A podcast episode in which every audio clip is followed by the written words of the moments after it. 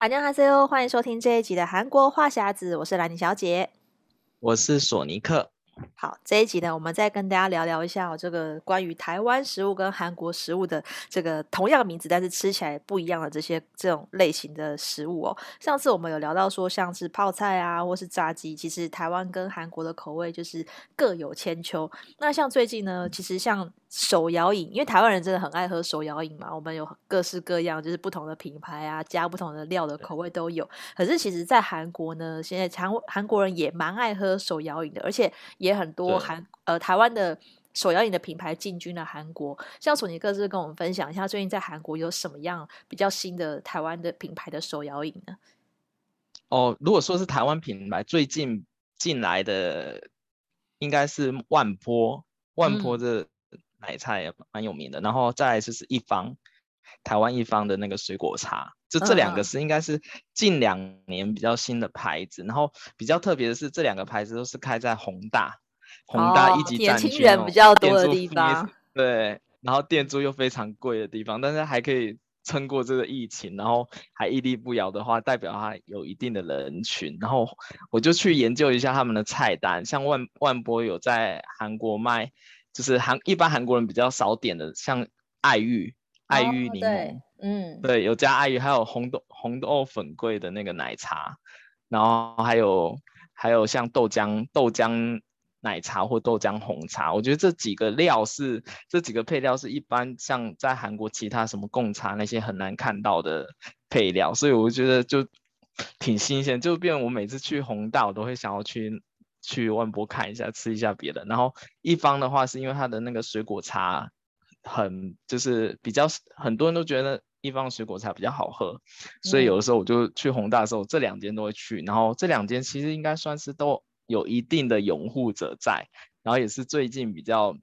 比较对对我这种在韩国生活的。台湾人来讲是比较新鲜的牌子，因为这两个牌子其实我来韩国之前，台湾还没看过。我记得我以前台湾比较常喝的就是五十岚跟 COCO 这两个牌子，但听说好像现在现在这两个牌子在在台湾已经就变得比较落伍了，对不对？呃，我觉得因为台湾的这个手摇饮真的是太竞争了，所以像五十岚这种算是比较老的牌子，它是很通俗啦，因为它的价钱还是相较比较便宜一点。然后其他越来越多、嗯、越多新的品牌，可能一杯都要卖到七八十块，然后大家就互相在较劲，这样像这个茶叶的用料多好啊，然后这个有时候还要比试用哪一排的鲜奶，有些是强调它是用小农鲜乳，哦、就是不是那种市面上品牌是可能是跟小农合作的，这种也是一个卖点。然后像是加的馅料嘛，像有一家台湾有一家叫乌弄的，它就是标榜它的那个杏仁冻，嗯、我就觉得蛮好吃的。它的杏仁冻，或是加是新的配料，我觉得对，然后或是什么绿茶冻，就是你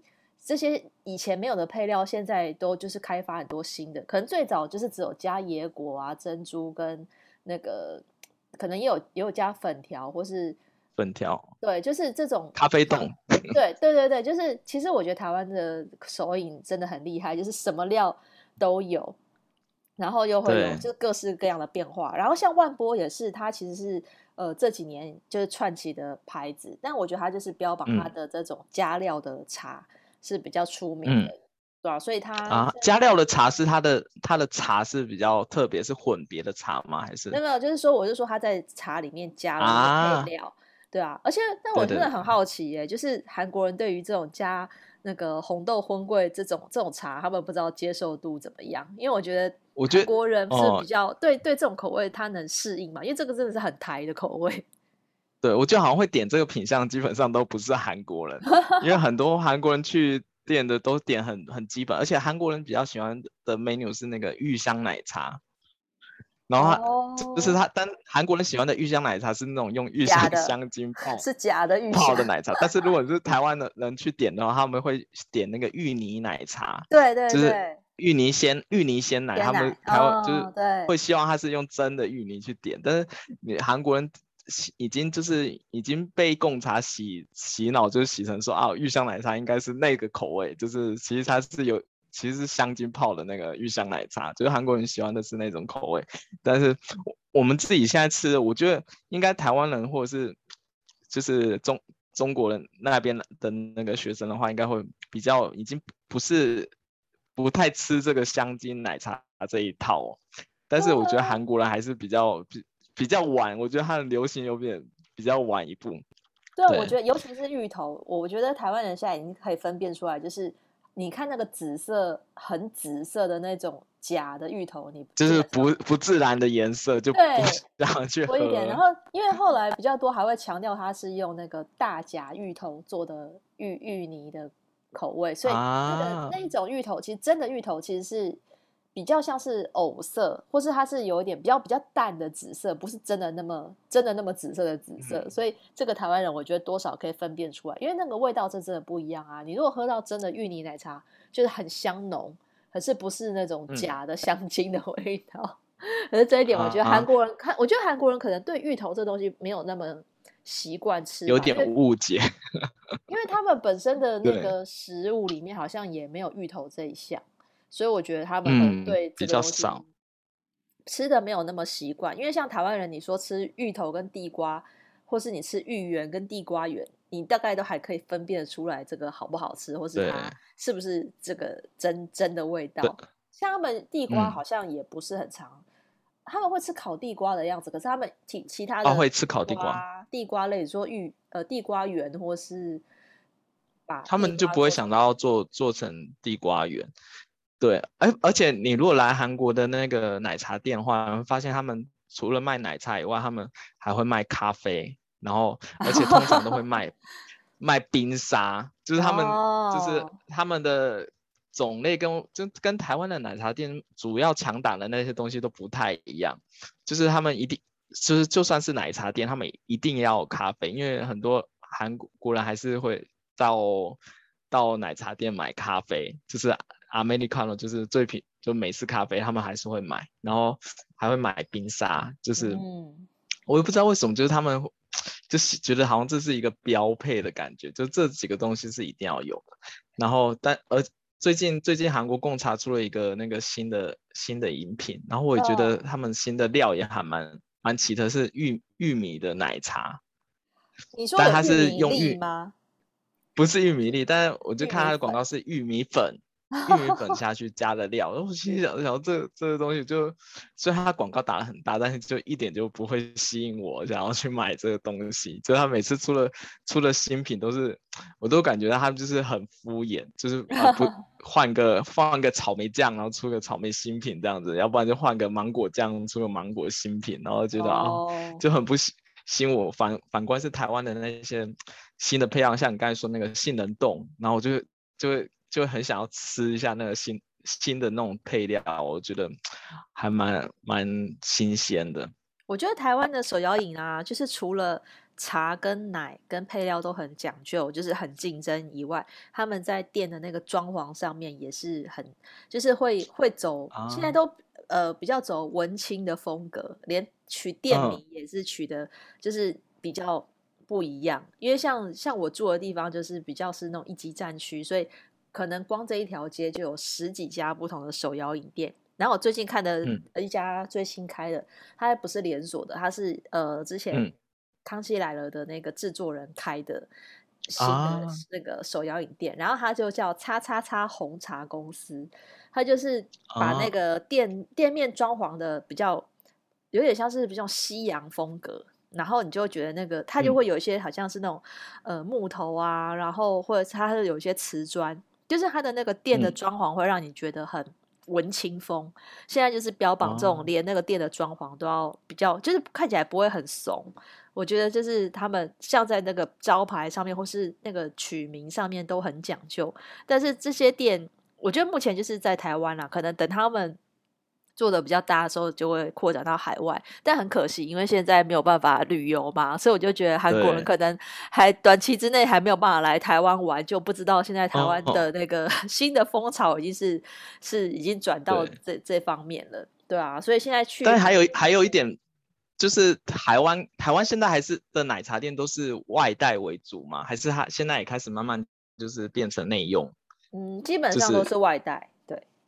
还就是没有规划座位区，对不对？没有，几乎没有。对，因为韩国的奶茶店就是有个特特色，就是他们通常都会有座位区，而且还蛮大。哦、因为我相信你之前之前来的时候，之前在韩国时候应该有去韩国贡茶嘛，就是他们也是有座位区，对对对，他店面都还蛮大的。然后我记得在反正韩哦，明洞那边的贡茶还有那个两三层楼的啊，很大。对，就进去跟咖啡厅差不多，就是。也是有看到有些人是就点了一杯奶茶，然后在里面就是办公或者是上网，就是坐一整天的也有。哎、欸，可是我觉得、就是、这些这个场景在台湾很难看见。嗯，对，但是我觉得我去韩国的时候就有入境随俗，就是我走进那些店，我就觉得很自然，就觉得它本来就应该要有内用区。可是我如果在、如果在台湾就觉得 说台湾本来就是外带，就是你会自自动的入境随俗。我觉得在韩国看到这些店。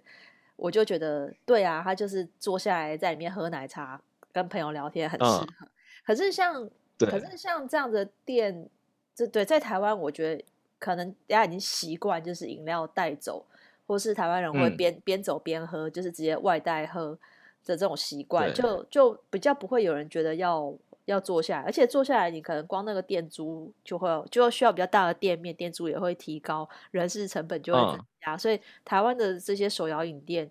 因为他可能也觉得他卖的很便宜吧，所以他就会就觉得不需要有内用区。对啊，也是因为韩国韩国一杯奶茶都很贵，是最起码都要 破一百以上，最最起码、啊、台湾好像是破一百就算高级茶茶饮，对不对？台湾韩国是一百块还算便宜。对，对，台湾最贵就是像春水堂这种，可是因为它是它比较像已经像是餐厅了，所以你坐在里面喝一杯一百五以上的，嗯，我觉得你把它当餐厅就比较不会觉得很贵。可是如果你是外带的茶，要卖到一百以上，基本上我觉得比较难，因为如果大家对现在最贵可能卖到八八十九十，像那种什么杨枝甘露这种系列有加很多料的茶。嗯我九九才会买一杯，嗯、因为我觉得八九十的手摇饮真的有点太贵，比一个便当还要贵。对，但是在韩国，可能韩国人就觉得说这是一般的物价，就觉得没差。嗯，因为我刚刚开始来就是。喝第一次在韩国喝贡茶的时候，我就花了一百多台币嘛，买了一杯奶茶，就他奶茶是用粉泡的，然后就这个很不能接受，因为我觉得这是什么花一百多块，然后买到的是不是鲜奶的奶茶，然后是粉就是奶粉泡的那种奶茶，然后就觉得 啊，就是觉得啊，好想念台湾，就是台湾如果一百多块应该已经可以喝吃很好的那种奶茶，不知道你有没有这种感觉？对啊，所以就是，但是这个真的，我觉得是一个是物价真的是没有办法，然后所以就是如果如果假设我现在人还在韩国，如果想要喝，我还应该还是会花这个钱吧，对吧？没有办法这样子。对啊，那其实像这种，因为我觉得饮料饮料是因为我觉得台湾因为也天气热嘛，然后你夏天的时候大家就很习惯了要喝这手摇饮，然后韩国就是也被这个就是这个风气有被带起来，但是其实，在韩国我觉得更畅销的是比较不受，不是因为天气热而红的店，就是那个雪冰，就是卖冰的店。对，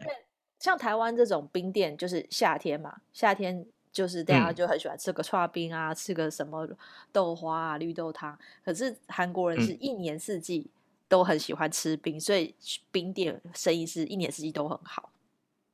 对，像雪冰的话，其实雪冰也是后起之秀。就最早的大家吃的比较多是三一冰淇淋，就比较传统的冰淇淋。然后到时候到后面出来的雪冰，它其实。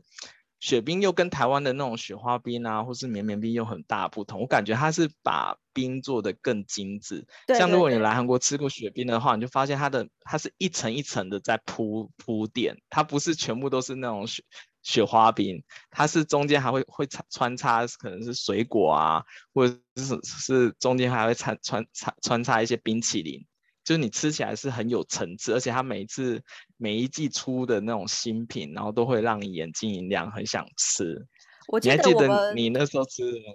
我记得我们好像有一次一起在，嗯、好像在庆熙附近，好像哪里就是有一起啊，对对对对对，我们好像有一起去吃过。那一次好像是点哈密瓜还是什么，就是它那时候是有、啊、哈密瓜。半颗哈密瓜，然后里面里面加料或什么，那时候我也觉得哎、欸、很很特别，因为它的冰非常的大碗，我觉得基本上一个人没有办法吃完，然后两个人合点一份，而且它的那个、啊、它有时候季节限定会推一些特别的口味，然后里面放非常多的料，然后你就会每挖一层吃到不一样的料，嗯、我觉得这个就还还觉得那个、嗯、那个冰蛮超。我觉得它是有设计过的那个，就是你吃起来是很有层次的感觉，就是它它里面有有可能是脆脆冰，或者是它里面有铺铺垫那个冰淇淋，然后它是都是很搭的，然后每一款、嗯、每一款它都有特别的设计过。我记得还有一款是他们之前出的是那种草莓蛋糕，它就做成一个圆形。哦对对对对对对，然后里面有草莓，然后还有不同声，就感觉很像吃一个冰的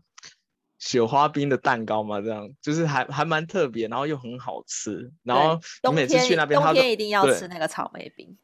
对，然后他会给你一个类似炼乳那个的东西，让你淋在那个冰雪雪雪冰上面，然后吃就会更更好吃，好像是冰的糖浆吧。嗯，对，我每次都跟去，大家如果去那边的话，你记得喝，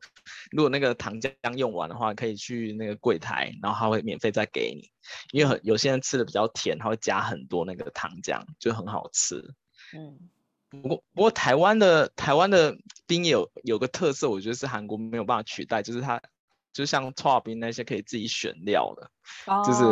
我就觉得。对，我就是就觉得韩国就比较可惜，因为我就很怀念台台湾以前好像因因为我家家以前隔壁有卖串冰的，然后我记得那时候一碗才二十五吧，可以选三四种料，然后每次冬天我都会去买，然后现在现在现在韩国韩国的话就是它全部都自式自式弄好，就你点什么它就固定端出来给你那个那个冰，然后我就说哎想说啊很很想念台湾的冰。现在台湾冰有比较特别的，其实台湾就是，我觉得这是已经，因为已经大家已经很习惯吃刨冰，就是可以自己选料嘛。那不管是路边摊或是有店面的，基本上一排出来就是十几二十种料可以选，像这种 QQ 圆啊、汤圆啊、薏仁啊，啊就是这种，你基本上就是大家已经很习惯，就是啊选三样料或者选四样料，一碗五六十块的这种剉冰，就是在台湾很常见。嗯对啊，的确，这种冰好像就是没有、嗯、没有传到韩国、日本，对、啊，就没传到韩国。就是就是不知道，可能这是台湾人很很很习惯吃的口味吧。所以我们就是现在还是这种店还是是最最热门的，像什么东区粉圆啊这些店就是屹立不摇。其实它也是一直涨价、嗯，可是大家好像还是很很习惯去买，对啊。然后像夜市，现在台湾冰是不是也破百一百块？因为我记记得之前去吃那个水。哎，永康街哪里就吃那个什么水果、哦、芒果冰，芒果冰？对，对对对，那也是破百，至少要一百五、一百八吧。因为芒果冰对对对对，就是从永康街那个爆红之后，后来就有一些模仿它的嘛。可是其实我觉得好像也没有什么很难的技术，就是因为你只要那个芒果够好吃，嗯、啊，够新鲜，对，然后它会再淋一些。芒果的那个果酱嘛、嗯，它其实是有点层次感的。它会用不止一个品种的芒果，就、嗯、是因为有些芒果吃起来比较酸，嗯、有些比较甜，嗯，就是全部综合在一起，这、嗯、个口味也是很有层次感。可是那个芒果冰真的就是、嗯、就是一份要一百多块，而且你一个人吃也是有点有点太大碗，也是适合两三个人去吃，对啊。所以芒果冰在台湾应该还算还是有它的那个拥护者。对，我觉得这个这个也还不错。嗯、这个那时候我记得很多观光客也是，就是日本跟韩国人，就是来台湾必吃的，就一定要去永康街吃冰、嗯。有啊，因为后来那个台湾那家好像叫冰宫嘛，还是什么？我我有点有点忘记了。我记得叫冰馆啊，冰馆还是冰馆？可是他后来那家好像后来有在韩国开店过哦，有在韩国开店。他们在永康街那间店已经已经没有了，就是后来是换啊，已经易主了。因为原来的那对是一对夫妻开的，嗯、后来夫妻好像是离婚还是怎么样，反正就是有有有分开，所以那个店后来就就就不见了。啊、可是后来现在他们后来就是我我不确定是先生还是太太，后来又自己另外开了，现在是叫 Ice Monster，所以他就是换、啊、换个名字，但是他一样是换个名字，一样的产品，一样的产品是。可能是其中一个是以前的经营团队，但是他们就就换了品牌，嗯、然后这样卖。但是因为他他、啊、有店面嘛，他店面变得比较大，然后是在一些比较像信义区啊、嗯，在那个百货公司里面也有开分店。对，但是我觉得、嗯，我觉得跟以前吃起来的感觉好像不太一样。那这样，而且一开始开生意很好，还要排队哦，真的是哇。然后现现在后来现在现在好像热潮有点退了啦。我觉得现在好像比较没有以前那么红。嗯、就像台湾以前也很多像像鲜芋仙这样子的冰品店啊，对，也是开很多间，现在也收了很多。所以我觉得可能在台湾这、哦、这一类型的店要生存，其实也不是很容易，因为你通常就是你一份卖这么贵。然后又要有一个很大的店面，嗯、然后要什么人事成本啊这些。而且台湾冬天是不是不太吃冰，就比较少吃冰，对不对？嗯，台湾人冬天，对，因为台湾人冬天 就会改成喝红豆汤啊，喝那个花生汤啊，就是就是我觉得很妙，因为台湾这些店其实它是冷热都卖，所以它夏天卖冰，嗯、然后冬天卖热汤，热的甜汤啊，它 是它是这样。可是如果你单纯开一家。只卖冰的店，你到冬天生意就会不好，就不像韩国人连冬天、嗯、就冬天也是狂吃。对，冬天反而生意，我觉得冬天反而生意更好，因为我问过韩国人说为什么冬天爱吃，他说冬天吃才就是更爽，而且你出去外面你也不会怕那个冰融掉。哦，就是因为韩国天气，韩国气温不是很低嘛，有时候到零下、啊欸、零度哎、欸，还有下雪啊。对啊，然后零度的时候，他们还是照吃冰，因为他们觉得哇，就吃起来就从从外凉到底那种感觉，对，就很舒爽。我现在，我现在，我现在也是冬天也是在吃冰，然后就是一年四季都吃，对啊，我已经习惯韩韩国人这吃法。嗯，对。然后如果哎，如果大家喜欢吃雪冰的话，我强烈建议可以，不是不是，这不是广告，可以去 follow 一下他们的 IG，因为他们常常会推出新品，你知道吗？我每次都会看说啊，又推出什么新品，然后就很想想说要再吃。像他们最近在主打一个是那个马卡龙，草莓马卡龙的雪冰，它就是用马，它就用很多马卡，嗯，草莓马卡龙。你说那个冰上面有很多马卡龙吗？很多马卡龙，然后它是草莓口味。对啊，但它就是感觉就觉得很豪华，然后中间还有一个那个冰淇淋，然后下面还有铺垫那个草莓果酱，然后还有雪冰，然后还有一点，应我看哦，应该也会有气死吧，就是像就是还还雪冰那种就铺垫式的做法，然后上面就很满满的就是草莓马卡龙，就觉得很豪华，很想吃。就他们每隔一阵子就会推出一些就是很特别的、很特别的冰。然后有些是期间限定，所以如果你要来韩国，你要你很很爱吃冰的话，你可以先去他的 IG 看一下最近有什么就是期间限定的冰款，然后可以去吃，嗯，还蛮好吃的。雪冰我觉得就是算是在在韩国就是也屹立不摇很多年的一家店，但很可惜他就没有到台湾展店，因为明明他就取了一个就已经有一个中文名字在那里了，但是对不知道为什么就没有引进到台湾，对啊。对啊，我之前去泰国的时候还有看到雪冰呢，就是雪冰已经开到泰国曼谷去了。就我以前去泰国玩的时候，那时候看到哇，怎么怎么那个雪冰也开到这里，但就没有开到台湾，就觉得很可惜。对呀，对。然后接下来我们吃完这个冰的粥，来跟大家聊一下这个热食，这个粥的部分。粥的话，其实我觉得粥在台湾跟韩国，我觉得是。感觉是不一样的目的去吃的东西，在台湾我们已经很习惯，呃，比较像是那种广东粥，就是叉士林这个品牌，嗯、尤其很多那个连锁店到处可以看得到。啊然后台湾人好像也很喜欢喝吃，就是什么皮蛋瘦肉粥啊，或是什么海鲜粥，其实这已经是很普遍。就是你不是因为生病才去买一个粥来吃，有时候我就只是啊，今天觉得好累哦，就就直接买个粥，可以直接不用思考就直接吃了，就对我来讲是一个很方便，然后而且很快，因为其实它煮很快嘛，就不用等太久。对我来讲是一个方便及时的一个食物。可是韩国人吃粥好像有一点目的性。嗯对韩国人，如果你今天讲的是吃粥，他会想说，哎，是不是你生病了，病或者是身体不好，你消化不好？对，消化不好，或者是你想要就是补身体一下，因为他们把粥定位在是一个补养，就是就是它里面有很多营养成分的东西，哦、然后对，而且他们重点是粥在韩国不便宜，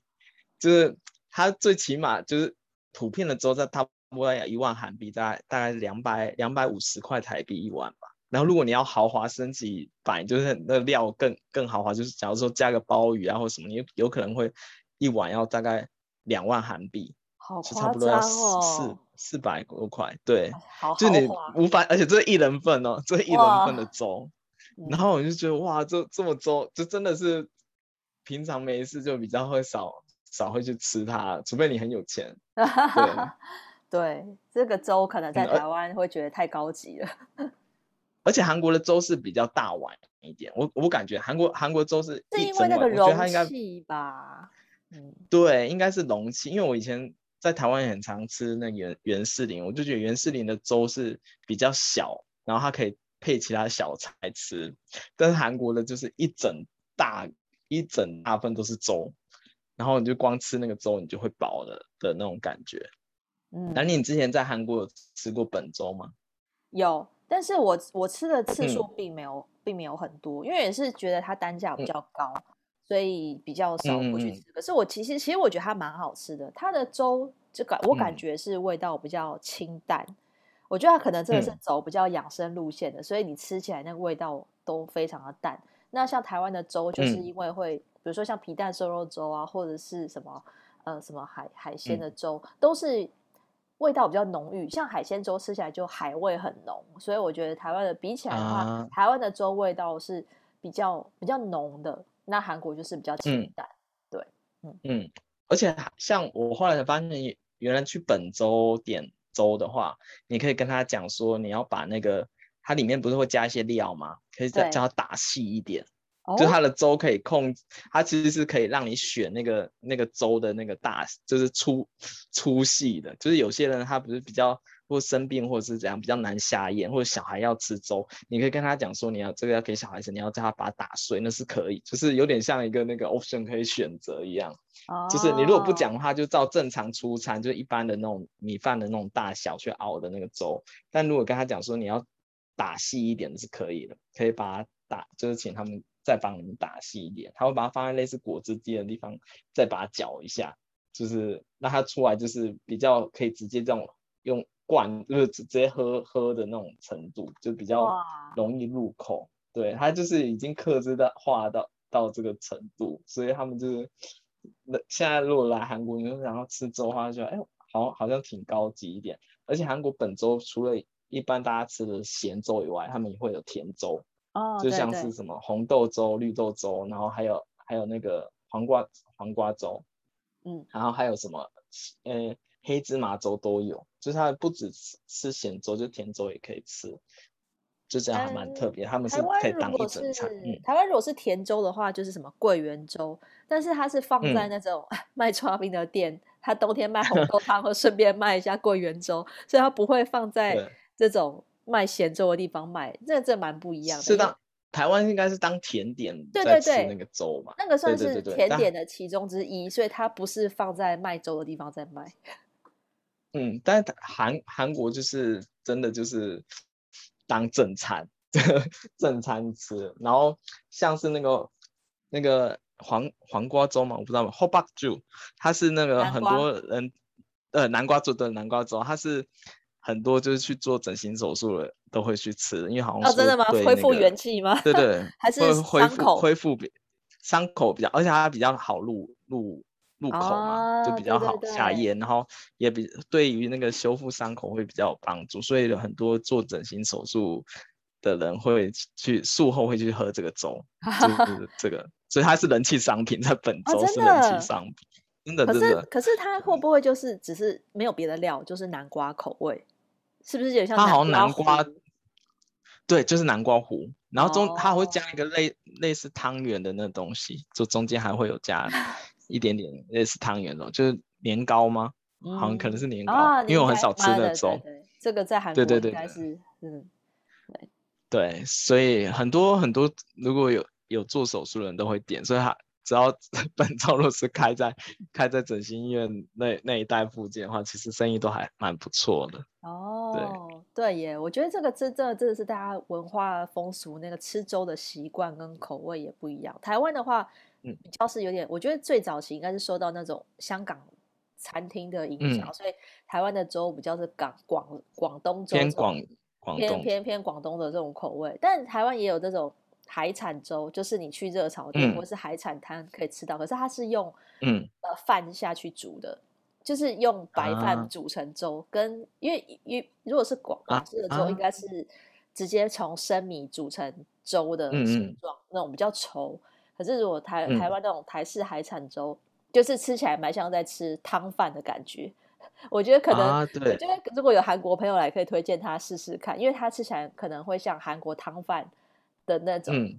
就是在汤里、啊、比较像是在汤里面加了饭，因为你还吃得到那个饭的颗粒嘛，所以我觉得那个也、嗯、也也蛮特别的，这种是台式的粥，对啊，嗯，而且台湾很常会把粥当早餐，就是清粥。清粥小菜哦，对对对，蛮多。我记得以前是，我觉得那也是台湾一个很大的特色。还有还有当宵夜，就是那种店通常都是也会开到那么凌晨。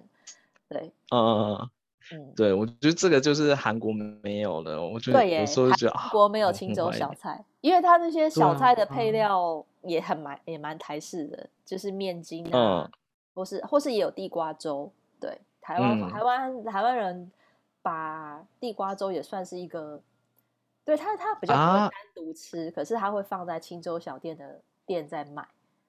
对对对对对，哦，这也蛮特别哦。台湾是喝哦，对，台湾是吃地瓜粥比较多，或是你去什么对，反正韩国没有什么地瓜粥。对，台湾人像那阳明山的一些那种野菜店，嗯、会卖一些那种放山鸡啊，然后会有什么竹竹笋汤啊，然后会卖地瓜粥。这个也是，对，我觉得这个蛮台湾限定的，这个东西好像比较没有。在海外看到这样子的类型，就是很台湾味啦。对，因为像韩国如果吃粥，就大部分都是配泡菜，泡菜还有牛肉条丝，对他们什么都要配泡菜。但台湾的话，就是就是面，你刚才说面筋、肉松、肉松之类的就比较多，其实完全的配料也是不一样。可是好像好像泡菜是拿来当配菜，可是好像没有泡菜粥，对不对？